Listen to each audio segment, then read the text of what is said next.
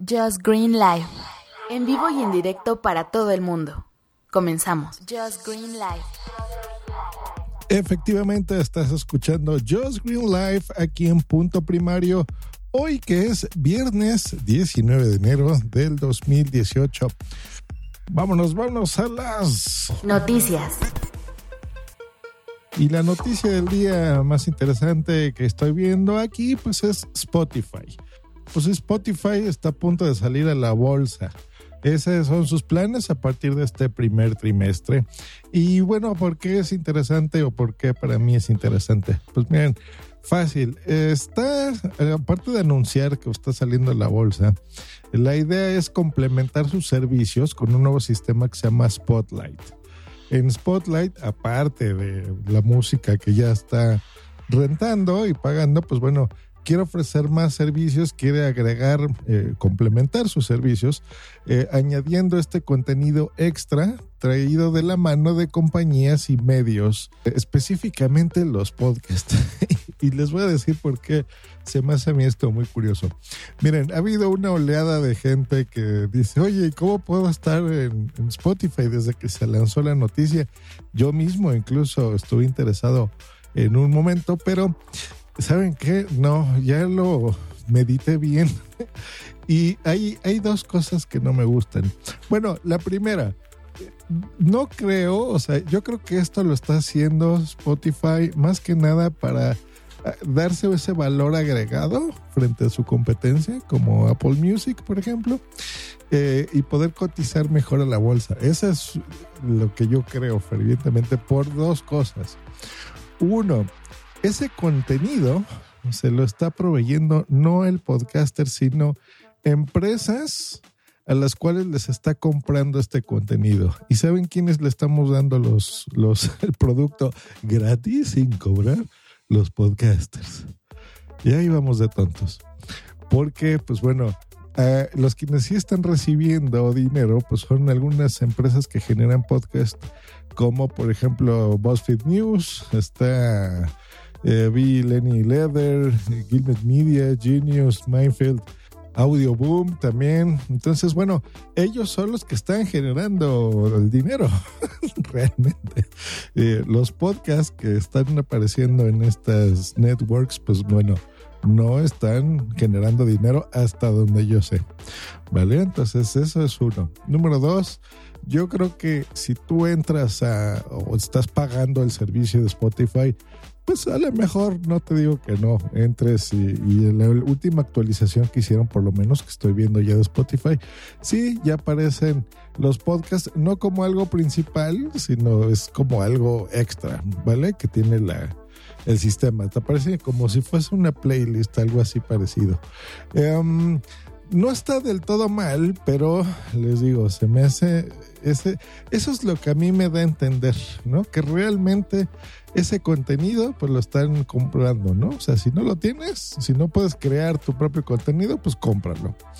Eh, entonces, mm, no sé, no creo que te dé a ti exposición, porque a lo que les decía, eh, Spotify tú lo usas para escuchar música, ¿vale? O sea, para eso lo tienes.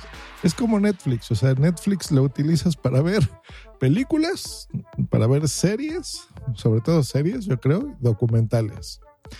Y si algún día en Netflix te dicen, oye, pues mira, tenemos aquí un catálogo de música, ¿lo quieres escuchar? Pues a lo mejor alguien lo escuchará, no digo que no, pero no es, no es para lo que tú estás contratando Netflix, ¿no? Es, es visual la cosa. Y acá yo creo que es lo mismo. O sea, yo creo que eh, si los que estamos pagando eh, mes a mes Netflix, pues bueno, lo estamos pagando para escuchar discos, música.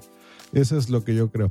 Em, entonces, pues no sé, digo, de alguna forma tiene que rentabilizar Spotify el pago de las canciones, eh, perdón, el pago de los podcasts que está haciendo, y es eso a través de la bolsa. Pero yo creo que eh, así como cada persona o cada artista que está subiendo un disco o una canción a Spotify y le pagan cada que se reproduzca, pues los podcasters deberíamos estar haciendo lo mismo y no lo estamos haciendo. Al contrario, nos da gusto y le seguimos dando publicidad a Spotify.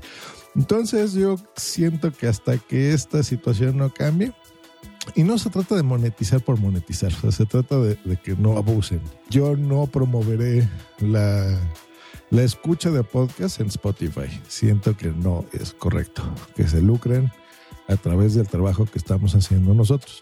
Ya si nosotros hacemos un acuerdo, perfecto. O si tenemos una cadena de podcast y negociamos un trato con Spotify, bueno, es distinto, pero eso, es una negociación que ya está siendo una cadena de podcasting, una red a otra empresa y son dos empresas, ¿no? Eh, que, que se están poniendo de acuerdo. Yo te proporciono el contenido y pues tú vas a generar algo interesante para tu empresa, pues bueno, lo, más sensato es que yo también genere algo, ¿no? Siendo así, le veo sentido, pero darles nuestras, nuestros productos porque sí y que ellos generen dinero, pues no se me hace lo correcto.